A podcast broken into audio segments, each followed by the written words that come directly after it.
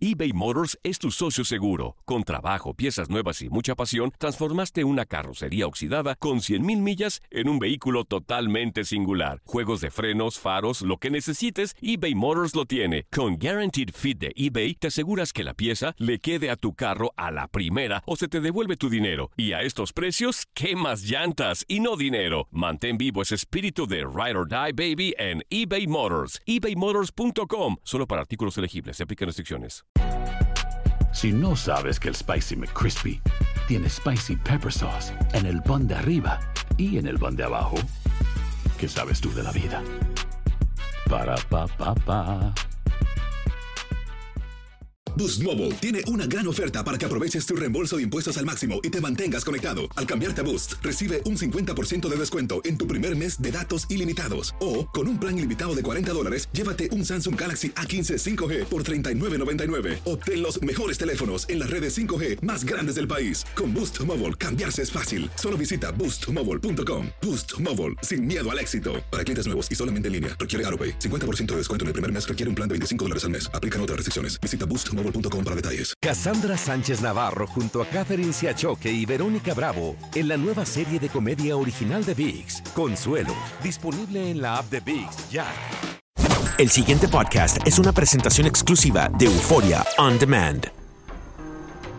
Atrévete a cruzar el umbral de lo desconocido con los misterios clasificados como los códigos paranormales, enigmas que desafían a la ciencia, conspiraciones y creencias insólitas, fenómenos paranormales, bestiario mitológico, invitados especiales, la bitácora insólita, el diario de un investigador. Todo esto y mucho más por univision.com con Antonio Zamudio. Comenzamos.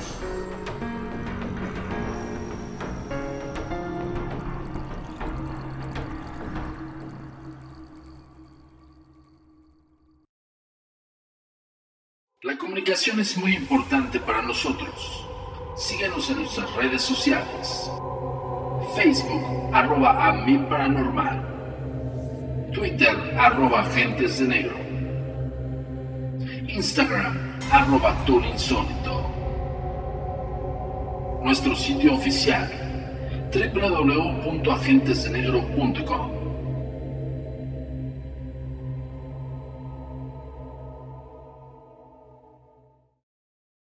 Bienvenidos una vez más a Códigos Paranormales, los podcasts de lo desconocido a cargo de su servidor y amigo Antonio Zamudio, director de la Agencia Mexicana de Investigación Paranormal y por supuesto los agentes de negro.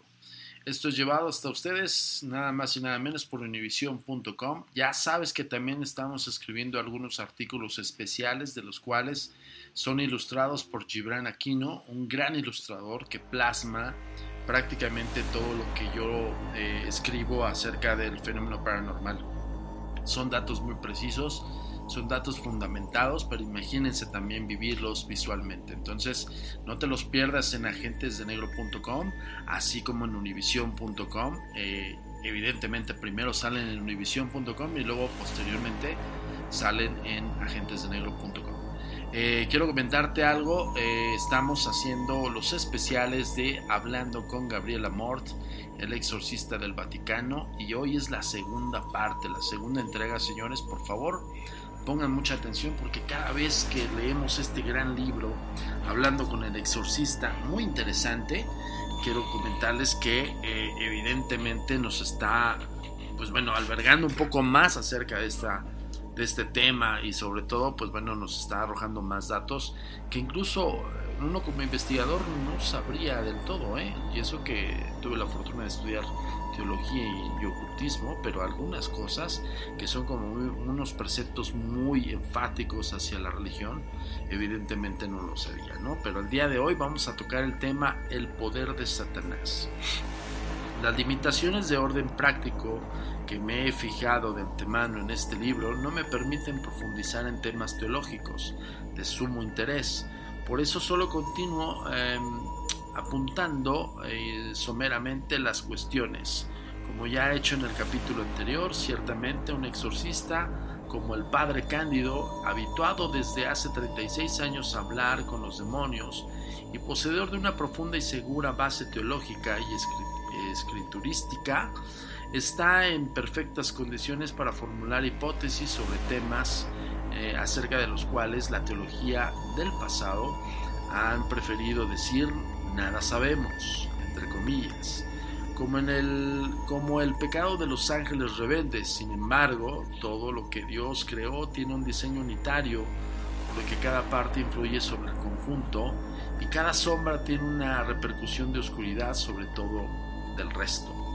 La teología será siempre defectuosa, incomprensible, mientras no se dedique a poner de manifiesto todo cuanto se refiere al mundo angélico. Una cristología que ignora a Satanás es raquítica y nunca podrá comprender el alcance de la redención. Es justamente lo que les estábamos platicando en el, en el código paranormal pasado, en los códigos paranormales, la edición pasada, la primera parte, evidentemente no puede haber una... Eh, vaya, una declaratoria de no existencia por parte de la concepción cristiana católica del diablo. O sea, ellos no pueden negarlo, no, no pueden negar los exorcismos, no pueden negar los, los endemoniados, pero ya habíamos hablado acerca del tema de, de que hay sacerdotes que simplemente ya no les interesa el tema, ¿no? Eh, volvamos al razonamiento sobre Cristo, centro del universo. Todo ha sido hecho por Él y para Él. En los cielos, ángeles y en la tierra, el mundo sensible con el hombre a la cabeza. Sería hermoso hablar solo de Cristo, pero iría contra todas sus enseñanzas y contra toda su obra. Por ello nunca llegamos a comprenderlo. Las escrituras nos hablan del reino de Dios, pero también del reino de Satanás. Nos hablan del poderío de Dios, único creador y Señor del universo, pero también del poder de las tinieblas. Nos hablan de hijos de Dios, nos hablan de hijos del diablo. Es imposible comprender la obra redentora de Cristo sin tener en cuenta la obra disgregadora de Satanás. Satanás era la criatura más perfecta salida de las manos de Dios. Estaba dotado de un reconocimiento de autoridad y superioridad sobre los demás ángeles y a su parecer sobre todo cuanto Dios iba creando que él trataba de comprender pero que en realidad no entendía. El plan unitario de la creación estaba orientado a Cristo hasta la aparición de Jesús en el mundo. Ese plan no podía ser revelado en su claridad. De ahí la rebelión de Satanás por querer seguir siendo el primero absoluto, el centro de la creación, incluso en oposición del designio de Dios estaba realizando. De ahí su esfuerzo por dominar el mundo. El mundo entero yace en el poder del maligno. Ese es un versículo que arroja a Mort. Y por servirse del hombre, incluso en los primeros progenitores, haciéndole obediente a él, contrariando las órdenes de Dios. Lo consiguió con los eh, progenitores, Adán y Eva, y contaba con lograrlo con todos los demás hombres así como también un tercio de los ángeles que según en el Apocalipsis le siguió en la rebelión contra Dios. Dios no reniega nunca de sus criaturas, por eso también Satanás y los ángeles rebeldes. Incluso su distanciamiento de Dios sigue conservando su poder, su rango, tronos, dominios, principados y potestades. Aunque hacen un mal uso de él, no exagera San Agustín al afirmar que si Dios le dejara las manos libres a Satanás, ninguno de nosotros permanecería con vida. Al no poder eh, matarnos, trata de hacernos sus seguidores, buscando nuestra confrontación con Dios, del mismo modo que Él se opuso a Él, al mismo Dios. He aquí entonces la obra del Salvador. Jesús vino para deshacerse de las obras del diablo, para liberar al hombre de la esclavitud de Satanás e instalar al reino de Dios después de haber destruido el reino de Satanás. Pero entre la primera venida de Cristo y la parucía, la segunda venida triunfal de Cristo como juez, el demonio intenta atraer hacia él a tanta gente como puede. Es una lucha que lleva a cabo por desesperación, sabiéndose ya derrotado y sabiendo que le queda poco tiempo. Por eso Pablo nos dice con toda sinceridad que nuestra lucha es, no es contra la carne y la sangre, sino contra los espíritus del mal, en este caso los demonios, eh, que están en las alturas. Preciso también en las escrituras nos hablan siempre de ángeles y demonios. Aquí me refiero en particular a Satanás, como seres espirituales, sí, pero personales dotados de inteligencia, voluntad, libertad e iniciativa. Se equivocan eh, completamente aquellos teólogos modernos que identifican a Satanás como la idea abstracta del mal. Esto no es una auténtica, esto es una auténtica herejía, dice Amort, o sea que está en abierta contradicción con lo que se dice en la Biblia. La patrística y con el magisterio de la Iglesia se trata de verdades nunca impugnadas en el pasado, por lo cual carecen de definiciones dogmáticas, salvo la del cuarto concilio lateranense, el diablo Satanás y los otros demonios fueron por naturaleza creados buenos por Dios, pero se volvieron malos por su culpa. Quien suprime a Satanás suprime también el pecado y deja entender la obra de Cristo. Deja de entenderla. Que quede claro, Jesús venció a Satanás a través de su sacrificio, pero ya antes lo hizo mediante su enseñanza. Pero si yo expulso a los demonios por el dedo de Dios, es señal de que el reino de Dios ya ha llegado a vosotros. Jesús es el más fuerte que ha atado a Satanás, lo ha desnudado, ha saqueado su reino, que está a punto de llegar a su fin. Jesús responde a aquellos que le advierten sobre la voluntad de Herodes de matarle y de decirle a ese zorro, mira hoy y mañana seguiré curando y echando demonios, al tercer día acabó. Eh, Jesús da a los apóstoles el poder de expulsar a los demonios, luego extiende dicho poder a los 72 discípulos y por último se le confiere a todos los que crean en él. El libro de los Hechos deja un testimonio como de cómo los apóstoles siguieron expulsando a los demonios después de la venida del Espíritu Santo. Y así continuaron los cristianos. Ya los más antiguos padres de la iglesia como Justino e Irineo no exponen con claridad el pensamiento cristiano acerca del demonio y del poder expulsarlo, seguidos por los demás padres y de los cuales cito en particular Tertuliano y a Orígenes. Eh, basta estos cuatro autores para avergonzar a tantos teólogos modernos que prácticamente no creen en el demonio o no hablan de nada acerca del tema. El Concilio Vaticano II insistió con eficacia sobre la constante enseñanza de la Iglesia. Toda historia humana está penetrada por una tremenda eh, lucha contra las potencias de las tinieblas, lucha iniciada en los orígenes del mundo. Em, el hombre, tentado por el maligno desde los orígenes de la historia, abusó de su libertad levantándose contra Dios y anhelando conseguir su fin al margen de Dios, Rechazando reconocer a Dios como su principio, el hombre transgredió el, orden debido a la relación con su último fin.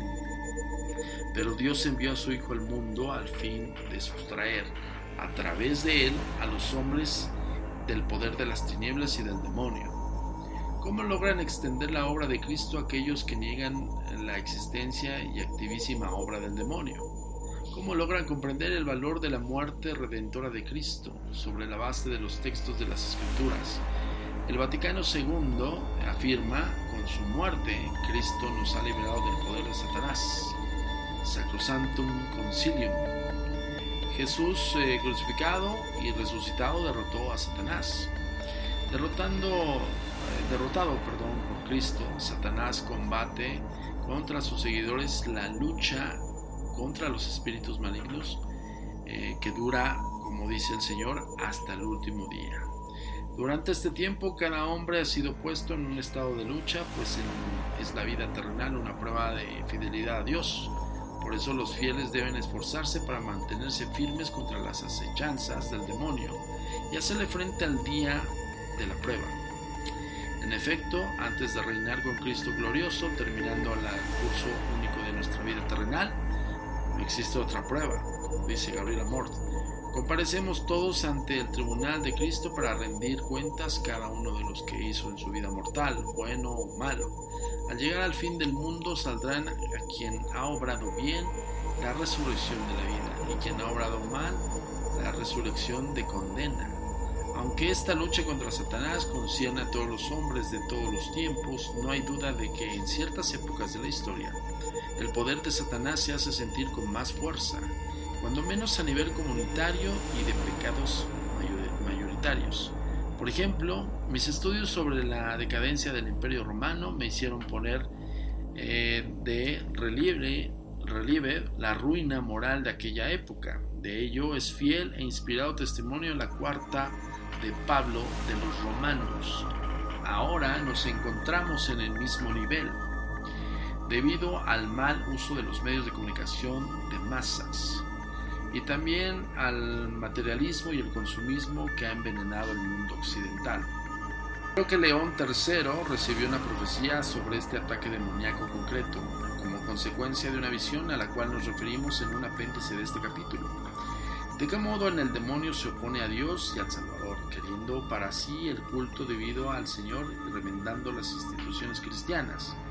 Por eso es anticristo y anti-iglesia contra la encarnación del Verbo que redimió al hombre haciéndose hombre. Satanás se vale por la idolatría del sexo que degrada al cuerpo humano, convirtiéndolo en un instrumento del pecado. Además, remendando el culto divino, tiene sus iglesias, su culto, su, consagración eh, divina. Eh, pues bueno, a menudo es un pacto de sangre, sus adoradores, los seguidores de sus promesas, del mismo modo que Cristo dio poderes concretos a los apóstoles y a sus sucesores, orientándonos al bien de las eh, almas y los cuerpos. Así Satanás da poderes concretos a sus secuaces, orientando a la ruina de las almas y las enfermedades de los cuerpos. Ahondándonos en estos poderes, al hablar de un maleficio.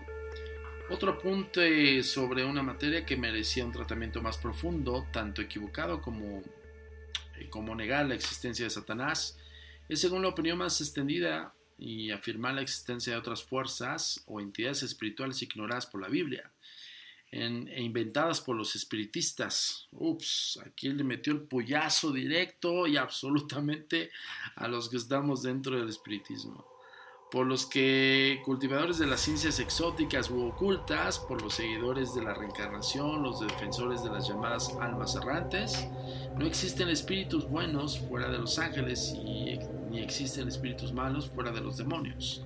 Las almas de los difuntos van inmediatamente al paraíso, al infierno o al purgatorio, como fue definido por los dos concilios, Lyon y Florencia, los difuntos que se presentan en las sesiones espiritistas o las almas de los difuntos presentes en, seres vivos para atormentarlos no son sino demonios. Las rarísimas excepciones permitidas por Dios son excepciones que confirman la regla. No obstante, reconocemos que en este campo no se ha dicho la última palabra. Ah, buen punto, Gabriel Amor.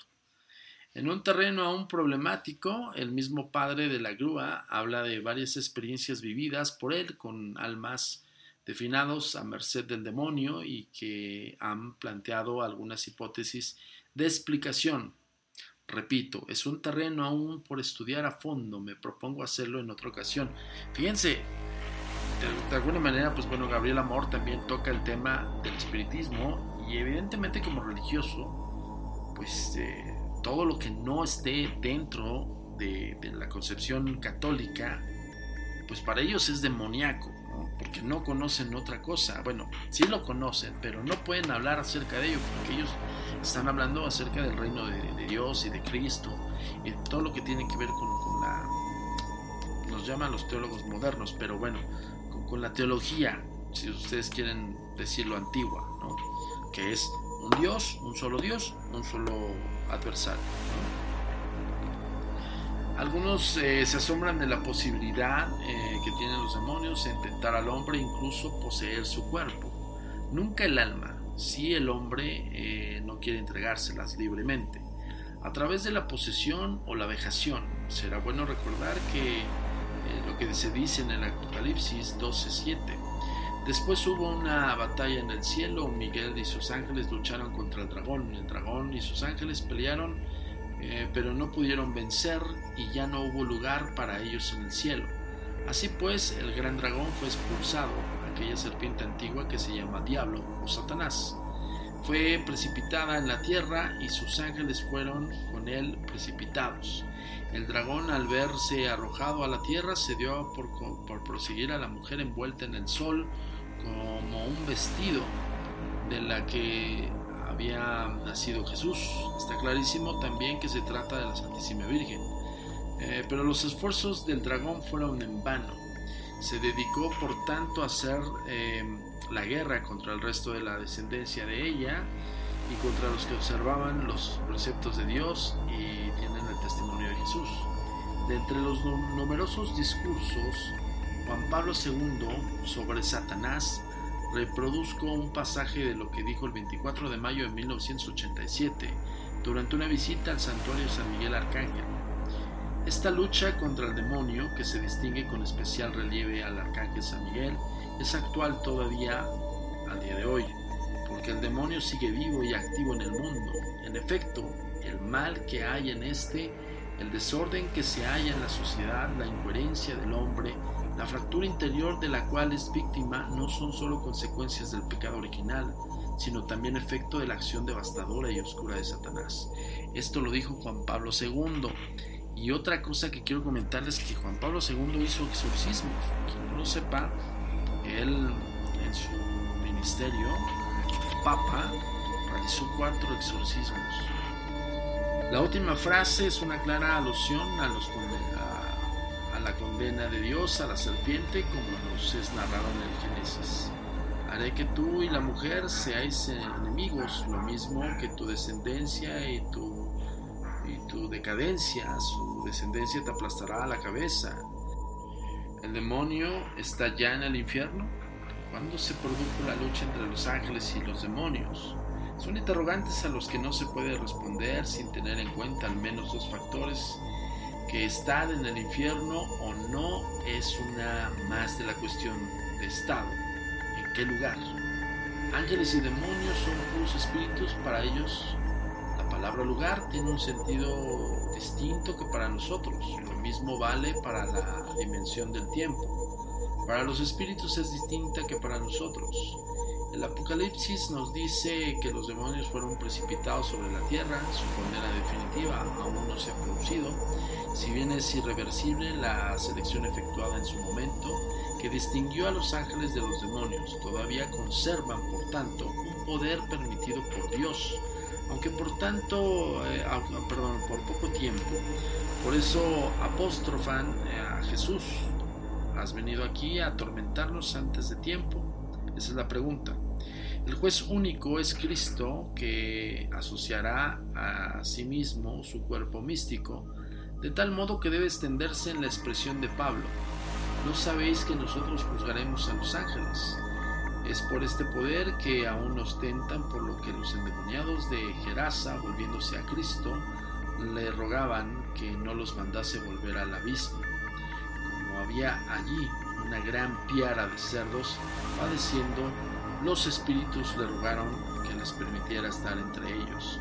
Cuando un demonio sale de una persona y es arrojado al infierno para que para él es como una muerte definitiva, por eso se opone tanto como puede, pero deberá pagar a sus sufrimientos que causan las personas con un aumento de pena eterna. San Pedro es muy claro al afirmar que el juicio definitivo sobre los demonios aún, ha sido, aún no ha sido pronunciado. Cuando escribe Dios no perdonó a los ángeles que pecaron, sino precipitados en el infierno los entregó a las prisiones tenebrosas, reservándoles para el juicio.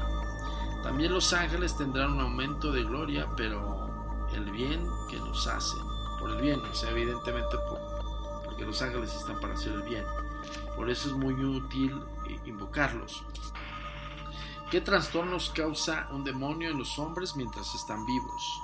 No es fácil encontrar escritos que traten de este asunto, también porque falta un lenguaje común en el que todos estén de acuerdo. Me esfuerzo entonces en especificar que el sentido de las palabras que uso aquí y en el resto, perdón, del libro. Hay una acción ordinaria del demonio que está orientada a todos los hombres, la de tentarlos para el mal. Incluso Jesús aceptó esta condición humana nuestra dejándose tentar por Satanás. No nos ocuparemos ahora de esta nefasta acción diabólica, No porque no sea importante, sino porque nuestro objetivo es ilustrar la acción extraordinaria de Satanás, aquella que Dios le consiente solo en determinados casos. Esta segunda acción puede clasificarse de seis formas distintas. Y aquí viene lo bueno, señores, y de verdad tomen nota porque, digo, yo sé de antemano que luego es un poco pesado hablar un poco acerca, más bien mucho, de, la profundidad de lo que es la connotación de los demonios y, de Dios. Pero pues siempre tienes que tomar en cuenta por qué ellos que son eruditos del tema, pues hablan acerca de, de, de estos versículos y de estos pasajes. Bueno, porque evidentemente están correlacionados con el demonio. ¿no? Entonces, Aquí van eh, seis formas distintas de los cuales los demonios eh, pues causan efectos físicos en los hombres. Uno, los sufrimientos físicos causados por Satanás externamente. Se trata de esos fenómenos que leemos en tantas vidas de santos. Sabemos como San Pablo de la Cruz, la cura de Ars, el Padre Pío y tantos otros fueron golpeados, flagelados y apaleados por demonios.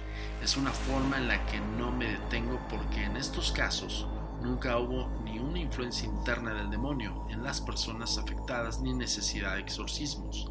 A lo sumo, intervino la oración de personas que estaban al corriente de cuanto ocurría. Prefiero detenerme en las otras cuatro formas que interesan directamente a los exorcistas. La segunda, la posesión diabólica, es un tormento más grave y tiene efecto cuando el demonio se apodera de un cuerpo no de un alma, y lo hace actuar y hablar como él quiere, sin que la víctima pueda resistirse y por tanto sin que sea moralmente responsable de ello. Esta forma es también a la que más se presta los fenómenos espectaculares del género de los puestos en escena en las películas como por ejemplo El Exorcista, del tipo de signos más vistosos indicados por el ritual, hablar lenguas nuevas, demostrar una fuerza excepcional, revelar cosas ocultas. De ello tenemos un claro ejemplo evangélico en el endemoniado de Gerasa, pero que quede bien claro que hay toda una gama de posesiones diabólicas con, una, con grandes diferencias en cuanto a la gravedad y síntomas. Sería un grave error fijarse en un modelo único, entre muchas otras. He exorcizado dos personas afligidas de posesión total, durante el exorcismo permanecían perfectamente mudas e inmóviles. Podrían eh, citar varios ejemplos con fenomenologías muy diversas. Fíjense, eh, eh, lo que nos está abriendo el panorama Gabriela Mort está hablando acerca de hay diferentes tipos de posesión demoníaca. 3. La, la, vejación diabólica, o sea, trastornos y enfermedades de muy graves hasta muy poco graves, pero que no llegan a a la posesión, aunque sin hacer perder el conocimiento, hacer cometer acciones o pronunciar palabras de las que se, no se es responsable. Algunos ejemplos bíblicos. Job no sufría una posesión diabólica, pero fue gravemente atacado a través de sus hijos, sus bienes y su salud. La mujer jorobada y el sordomudo, sanados por Jesús, no sufriendo una posesión diabólica total, sino de la presencia de un demonio que les provocaba estos trastornos físicos. Aquí sí soy un poco renuente de lo que está hablando Gabriel. San Pablo, desde luego no estaba endemoniado, pero sufrió una vejación diabólica consistente en un trastorno maléfico, por lo cual, para que ya no me engría, ok, por haber recibido revelaciones tan maravillosas, se me ha dado un sufrimiento de una especie de espina en la carne, ok, entendí, o sea, eh, San Pablo, eh, su vejación diabólica era sentir una espina en su piel. Las posesiones son todavía hoy bastante JCPenney tenemos infinidad de regalos para el Día de las Madres hasta el domingo. Ahorra hasta 40% en todo Liz Claiborne y vístela de pieza a cabeza con la última moda. Además, aprovecha las ofertas Yes Please, con diamantes y piedras preciosas a 25 dólares para miembros de JCPenney Rewards. ¿Aún no eres miembro? Inscríbete. Es fácil y gratis. Y regálale a mamá todo lo que se merece. JCPenney. Vale la pena. Ofertas válidas hasta el 12 de mayo en selección de estilos. Aplican otras exclusiones. Joyerías excluye de los cupones. Detalles en la tienda jcp.com. eBay Motors es tu socio seguro. Con trabajo, piezas nuevas y mucha pasión, transformaste una carrocería oxidada con 100.000 millas en un vehículo totalmente singular. Juegos de frenos, faros, lo que necesites, eBay Motors lo tiene. Con Guaranteed Fit de eBay, te aseguras que la pieza le quede a tu carro a la primera o se te devuelve tu dinero. Y a estos precios, ¿qué más llantas y no dinero? Mantén vivo ese espíritu de Ride or Die Baby en eBay Motors. ebaymotors.com. Solo para artículos elegibles. Se aplican restricciones. Boost Mobile tiene una gran oferta para que aproveches tu reembolso de impuestos al máximo y te mantengas conectado. Al cambiarte a Boost, recibe un 50% de descuento en tu primer mes de datos ilimitados. O, con un plan ilimitado de 40 dólares, llévate un Samsung Galaxy A15 5G por $39.99. Obtén los mejores teléfonos en las redes 5G más grandes del país. Con Boost Mobile, cambiarse es fácil. Solo visita boostmobile.com. Boost Mobile, sin miedo al éxito. Para clientes nuevos y solamente en línea, requiere AroPay. 50% de descuento en el primer mes requiere un plan de 25 dólares al mes. Aplican otras restricciones. Visita boostmobile.com. Cassandra Sánchez Navarro junto a Catherine Siachoque y Verónica Bravo en la nueva serie de comedia original de VIX, Consuelo, disponible en la app de VIX ya.